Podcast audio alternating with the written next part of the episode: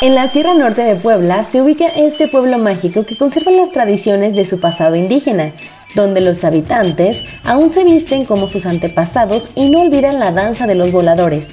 Está situado entre profundas y exuberantes barrancas, que acompañadas por la niebla lo dotan un paisaje hermoso y un clima cálido, húmedo casi todo el año. Nos referimos a Cuetzalan, donde sobresalen construcciones como la parroquia de San Francisco de Asís con su enorme torre, pero también el ambiente pueblerino compuesto por calles estrechas y empinadas y casas blancas con techo de teja. Además, en este poblado encontrarás uno de los cafés más aromáticos del país, al igual que delicias gastronómicas como mole, tlayoyos y pan. Sin embargo, uno de los mayores atractivos de este destino es que en los alrededores podrás admirar cascadas y ríos, explorar obscuras cavernas e incluso conocer una zona arqueológica que recuerda a El Tajín. En el pasado, la zona de Cuetzalan estuvo poblada por aves de maravillosos colores llamadas quetzales, cuyas plumas eran entregadas al pueblo azteca como tributo desde los tiempos del emperador Axayacatl en 1475. Ese es precisamente uno de los orígenes del nombre de esta población, lugar abundante de quetzales.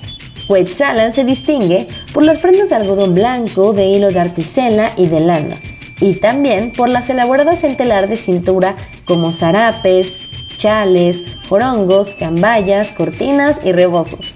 Trabajan la madera para crear muebles, cruces de cero, tambores, teponaxtles, sonajas, flautas, violines y demás es el mejor lugar para adquirir estas piezas en el mercado de artesanías Matachug. El domingo se exhiben en el tianguis diversidad de objetos, desde sombreros y cestos hasta piezas de cerámica y miniaturas de madera y trapo. La gastronomía, como bien lo mencionábamos, se compone de tlayoyos, que son como pequeños molotes rellenos de una masa de alberjón.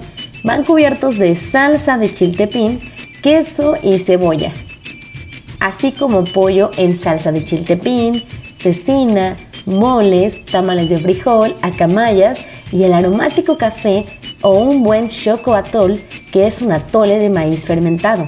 La verdad es que ya se antoja darse una escapada y qué mejor que a Quetzalan. No sé qué estás esperando. Con información de México desconocido, para Impacto FM, Majo Parra.